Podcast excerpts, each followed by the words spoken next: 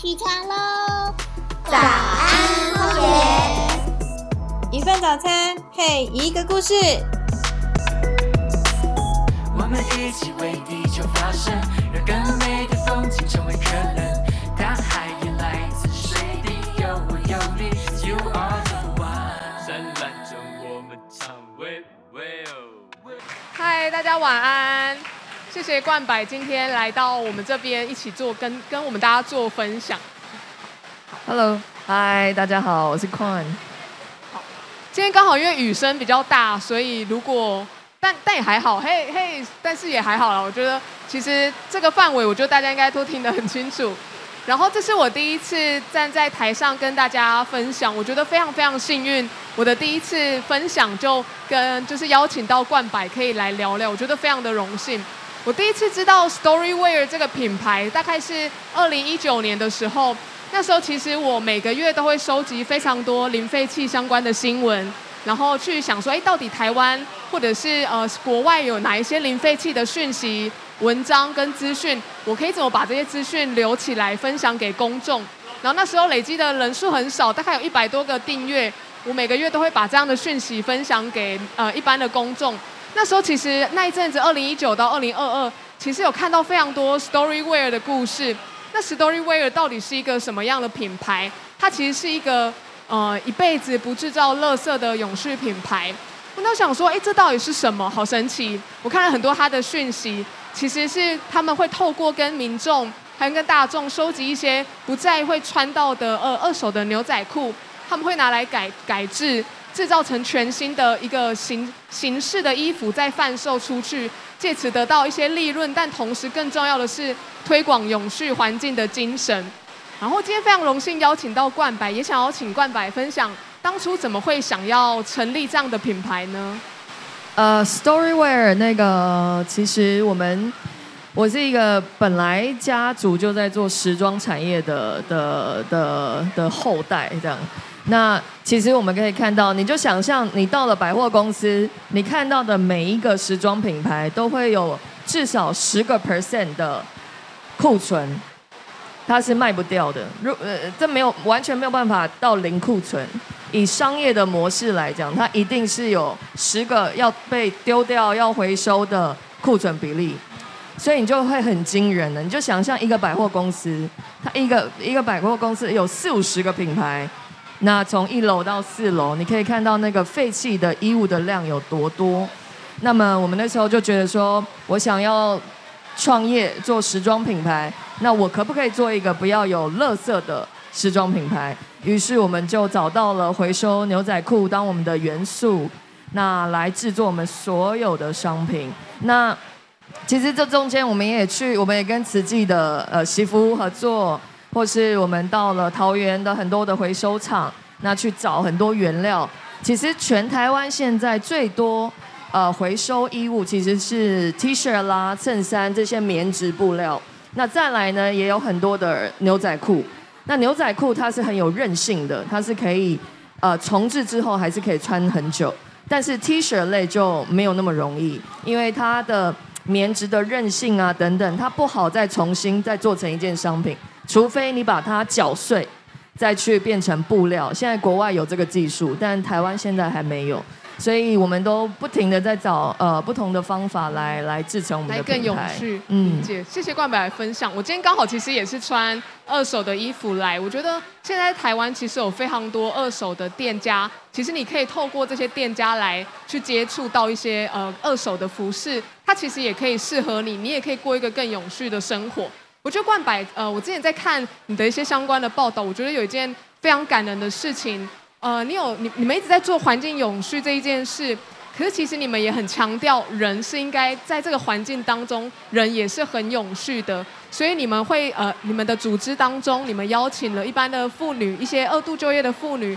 或者甚至也有邀请脑麻的呃身障朋友一起来在参与，不管是缝纫或者是做一些剪裁等等，我觉得是非常不容易。因为我我记得有我看到一句蛮感动的话，你有提到呃每个人不应该被排除在这一个呃这个社会的结构当中。我我觉得很很难的是在这一个很快时尚、节奏很快的社会下，我们都很习惯哇，呃，学习能力不好的人，他好像就好吧，这次就再看看。我们永远都不太想要让学习慢的人，或者是效率效率没有这么好的人参与到我们的活动。可是人本来应该就是整个大环境下的一份子，没有人应该被舍去。我也想要邀请冠百跟我们大家分享，当初怎么会决定邀请这些妇女或者是一些身障朋友一起来参与这个过程呢？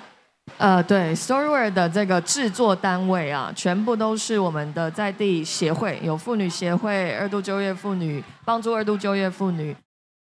家庭跟生人等等的这种协会，那当初会找到他们，单纯只是没有工厂愿意帮我们做我们的商品，没有人愿意说你裤子给我，然后我帮你一件一件拆掉，口袋、拉链拆掉之后拼成一块布，我再帮你做衣服，没有任何代工厂愿意，所以我们反而找到一群，其实台湾三十年前是因为纺织所以起飞，所以有非常好的这个经济的这个变成呃亚洲四小龙。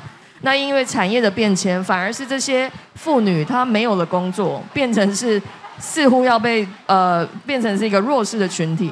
但我们不觉得她们弱势，其实没有他们，我们也做不了现在我身上穿的衣服。那所有的东西，我们的衣服都需要克制化，一件一件把它拼接起来。那呃，刚没有特别，刚其实没有特别提到为什么我们要做这个品牌哦，因为。一定要特别讲，其实纺织时装产业已经是全世界第二大的污染来源，第一大的污染来源是我们的塑料，所以我们看到现在的摊位一直在讲塑料的问题等等，但第二大污染来源其实来自于衣服、时装跟纺织产业。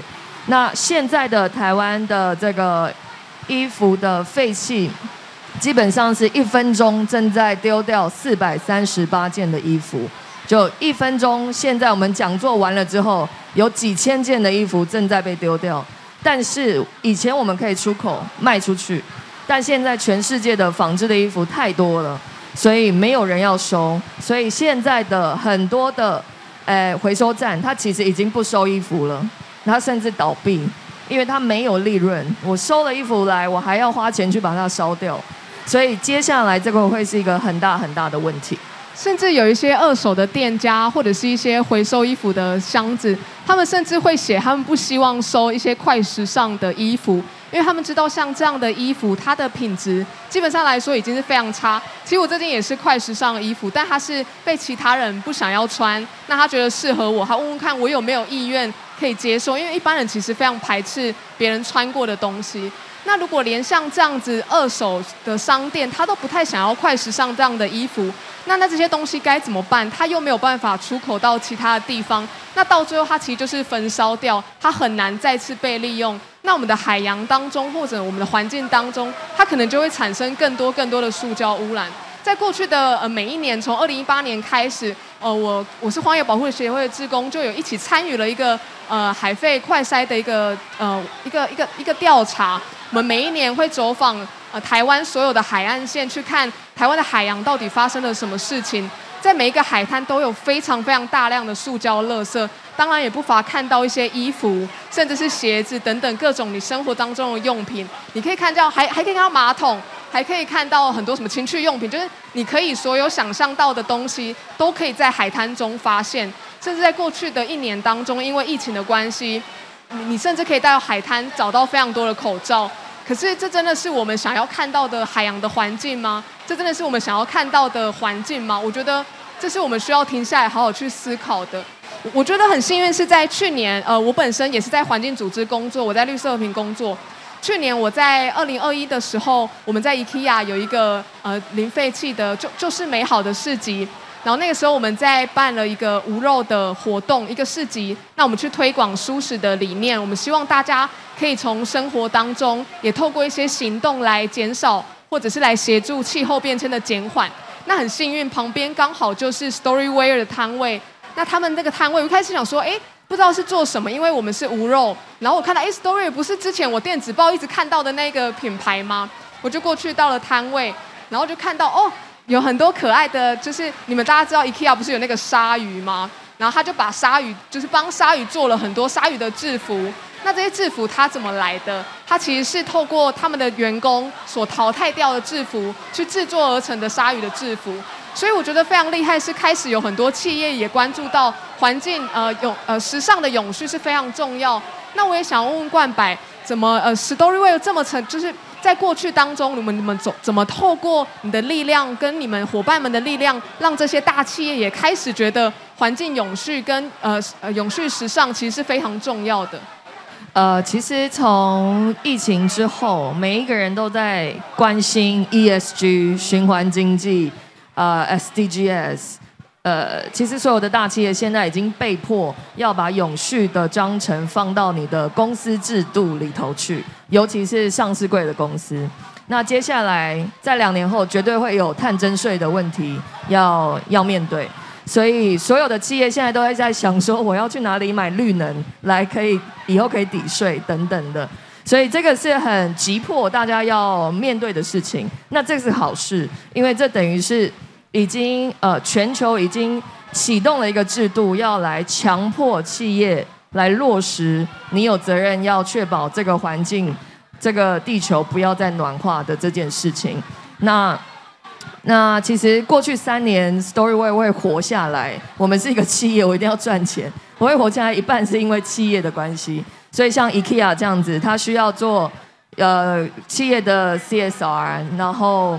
他需要有社会责任，所以他就会找到我们说，可不可以帮他办一个零费的展览，然后制作零费的商品。那我们比较有优势，是因为我们的制作团队是呃我们的协会，那么我们用的是完全回收来的物件，所以它等于解决了垃圾问题，同时又帮助了在地妇女。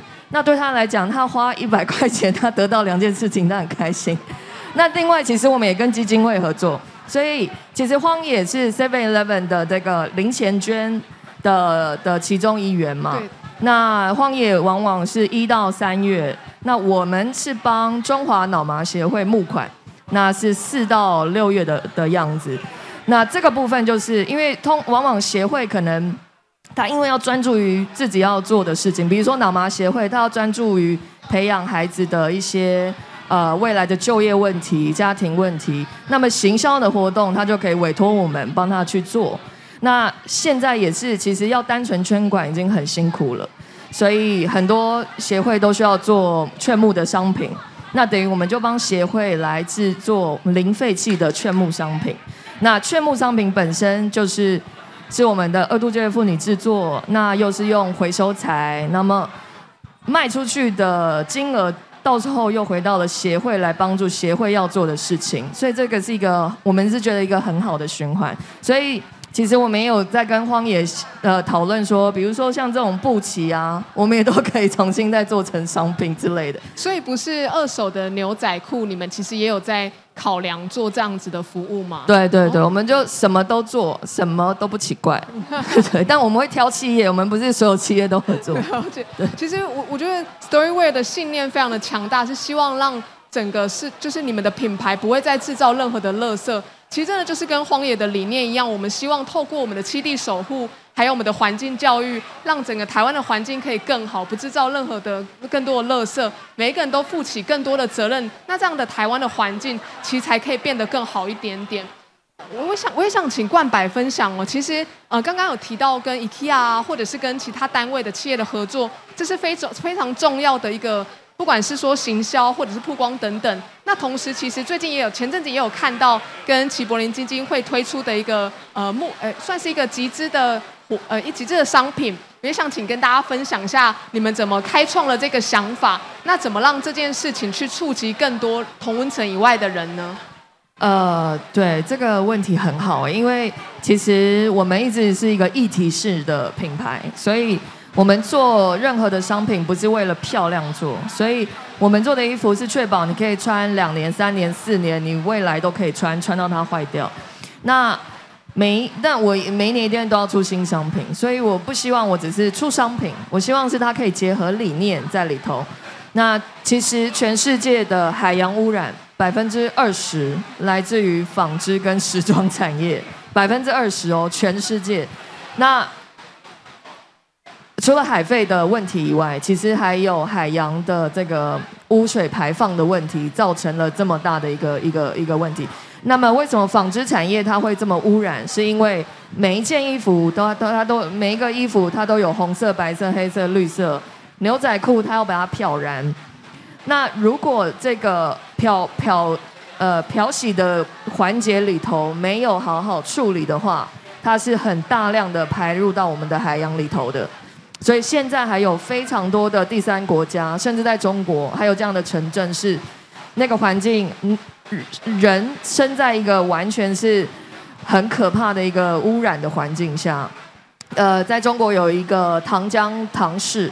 他们是全世界生产一年会生产两亿的牛两亿件的牛仔裤，那人民基本上是活在一个连水都是蓝色的地方。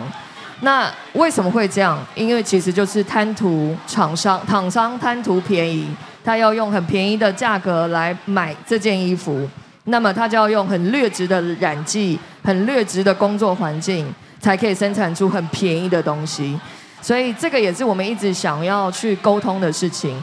那刚好齐柏林基金会，我们也看到祈祷，其实他拍摄了很多很多很美的画面，都在台湾。但同时也看到有非常多我们海岸线的残破，所以我们很希望说把这样子的画面带入到主流市场，让大家都看到。那身为一个服装设计师，我可以做的就是把他的画像画画面放到我的衣服上面去。放到我的走秀现场，放到我的品牌形象影片，让所有人都看得到。希望可以尽一点点小小的力，让更多人去了解，说其实我们生长的环境就在我们旁边，可是现在正在面临很大的问题。其实服装从来都不只是不只是单一一件服装而已，服装是你所有生命的延展。你可以透过一个人的服饰或他所有的选择，就可以感受到他的生活的。他的生命力也好，他的能量也好，或者是他是一个什么质感的人，我觉得这是呃服装它其实可以呈现的意义跟能量。我觉得有一个很特别的是，一般的服饰呃大家会讲求品牌的精神啊，或者是哎我们品牌有什么样的特色，我们品牌有什么样的主打的服装。但 Storywear 很特别，他们有一个一个商品呃叫做故事衣。哎，故事衣到底是什么？是呃。做的人的故事吗？就是那些重新就业妇女的故事，在做这件事情吗？还是是谁的故事呢？我觉得想要请冠柏分享一下你们的故事一的概念怎么来的，然后什么是故事一呢？呃，因为其实我们 Storywear 在研究说整个产业为什么这么污染，其实到最后就是像食物的问题一样，过度的生产。然后过度的便宜，所以过度的消费，所以有那么多要被丢掉的衣服。那最终还是我们的消费行为需要改变。那我们要怎么改变消费行为？其实我们就希望说，让我们的消费者可以多多的把这件衣服给保留下来。那想象说，像在日本，他们很传承，会有呃日式的外罩，我们叫 kimono，日式的和服。是他们的家家族传承的一个呃衣服，但这种家族传承，有人听过这个传承的衣服吗？从来没有，我也 没有。那中国我们有旗袍，有没有？如果妈妈给你的一件旗袍，你就会愿意留着它，就算你穿不下了，你还是会守着它。那这就是我们觉得故事衣要做的事情。那么现在可能大家没有传承的意念，可是我们也可以有做这样的故事衣。所以当初我们做的第一件故事衣是我父亲，因为他往生了，我拿了他的衣服来做成我可以穿的衣服。那这样子，我出席大小活动，我都可以使用它。那因为这样的衣服，这样子的专案开始，我们慢慢也帮很多不同的消费者，帮他们把他们舍不得丢掉的衣服，变成是一件他现在可以穿的衣服。那这样子就没有丢弃的问题，所以我们希望说，让大家真的可以珍惜身上的每一件商品，可以不用买我们的东西。呃，当你需要买商品的时候，你可以去二手店，你可以去我们的西服屋也可以，或是任何的朋友的妈妈的都可以穿。那尽量的珍惜身边的物件跟人事物。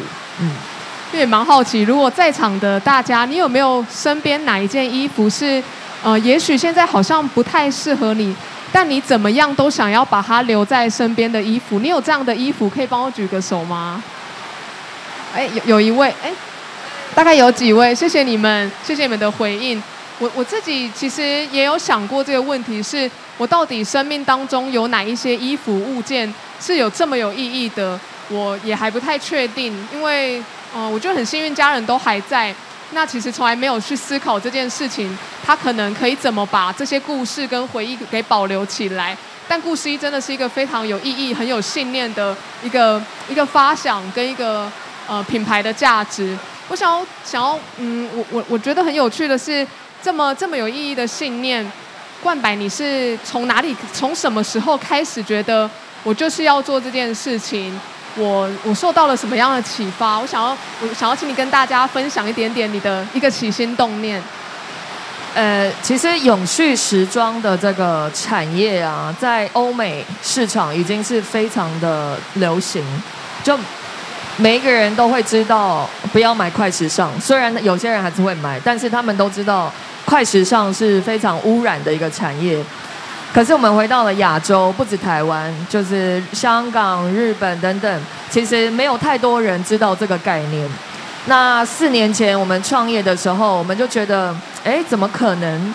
呃，大家不知道这个这个概念，所以我们在四年前觉得说，我们要把这样的理念引进到台湾，所以才当初我们不停的在翻译国外的文献到中文来，因为我们发觉不是消费者不愿意知道，是因为。国外的资讯根本没有到台湾来，所以我们就不停的翻译文献。那到最后，很多人问说：“那个，我想要落实永续，那我要怎么办？”所以我们才创立了这个品牌，至少说让大家想要买衣服的时候有一个解决方案。其实创造整个品牌到现在，我们坊间其实可以看到很多 Storywear 的故事，非常的成功。然后这样的理念一直被很多人分享。但其实创造从刚刚提到找找妇女来一起协助制作，或者是要把资讯从国外引到台湾，其实都是非常困难的。也想请冠白分享，呃，这个过程这个三年当中，让你觉得最有挑战的是什么？哦，我们其实挑战非常多，哎，真的。所以先谢谢大家在风雨当中还持续留在这边，不畏惧淋雨。其实我觉得跟荒野的的里程可能有点像，我觉得荒野应该更辛苦，就是我们要筹钱，我们要有知名度，我们又要呼吁，呃，又要不停的倡议议题，我们要有信念坚持下去。没有钱，你就没有办法持续的倡议你的你的议题。所以我们的角色也是这样，我们不停的在找钱，然后同时还要曝光品牌。那我们的制作单位都是这些呃在地就业的妇女嘛，那我们要持续的沟通，那持续的沟通，确保品质 OK 等等的，其实有很多很多的磨练呢。嗯，在过去二零二哎二零二一年的时候，去年疫情的时候，其实是最严重的。然后你们你们那时候你们是透过什么方法让呃大众可以持续去，不管是呃选购 Storywear 的衣服。或者是呃想要更多了解，或者是甚至怎么去让呃除了刚刚有提到企业追在追求呃 SDGs 这样的概念之外，你们怎么度过去年这么困难的一年？去年我们的确，因为我们其实在各呃北中南都有厂商在帮我们卖衣服。那基本上实体通路是我们有三个月都是挂零的，就是没有业绩的。所以你们的实体通路在哪一些地方？我们实体通路像是比如说呃搜狗、敦化等等，他们都有那种店中店、选品店的小日子也有卖我们东西，或者是印花乐这样。那印花乐也很惨，过去之前那三个月哇，那个很可怕，他们也是很辛苦。那我们比较庆幸是，因为我们还有企业的业务，所以我们那时候帮伟创科技做了很多口罩套，所以就有慢慢的度过了一点点的困难，这样。我我我自己就是从观察冠白，然后到荒野的精神，我自己觉得，嗯，每每一件事情其实都需要很多人的力量。也想要请冠白，如果其实还有很多人在不同各个领域，他们对环境其实还没有开始跨出，例如说第一步行动，但他们其实已经开始在关心，哎，环境好像是我这辈子需要关心的事情。你会想要怎么跟在这些各领域在关心环境的人，给他们一点什么样的建议呢？呃，我觉得其实每一个人做一点点就会改变很多。我觉得就像荒野的大家族一样，我们身边好多都是荒野人，就是妈妈带着小孩子去到我们的雨林中去探索、去摸、触摸，所以小朋友从小他其实就知道说我要保护这个环境，那进而的他就不会去用塑料用品，他不会做一些他他认为他自己可以改善环境的事情，他就会努力去做。我觉得这个是很棒的一个一个概念，所以我们其实真的就是从小，也许你长大了，你爸妈小时候没有这样教你，可是长大了，我们现在从小小的事情开始做。那每一个人其实，在自己的职位上，都可以把永续的理念放进去。比如说，你今天是一个员工，那你是采购部门，那也许你就可以建议公司，你去采购一些比较友善环境的礼赠品或是商品。那如果你是家庭主妇也很好，也许我们慢慢的一个礼拜开始两三天开始只吃素不吃肉，其实很多人都可以在自己的生活中把永续的概念放进去。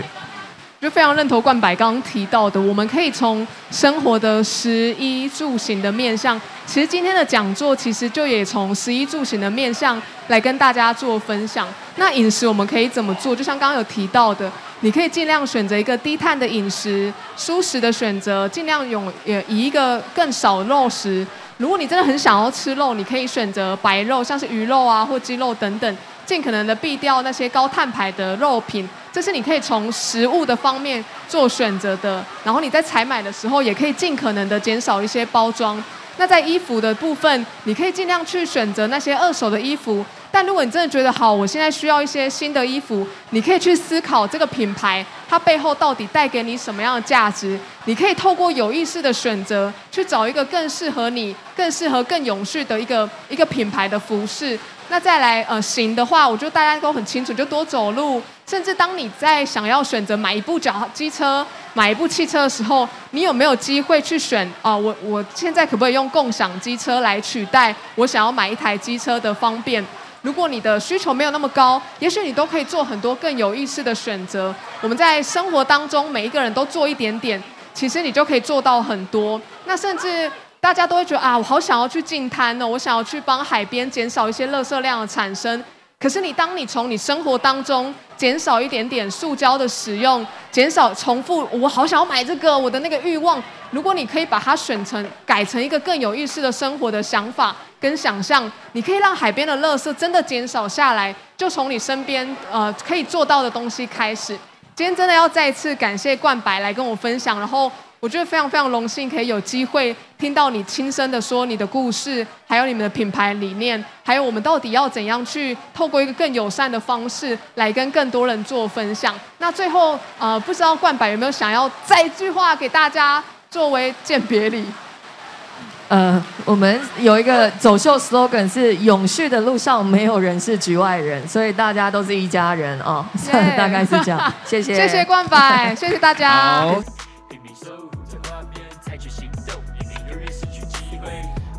一起为地球发声，让更美的风景成为可能。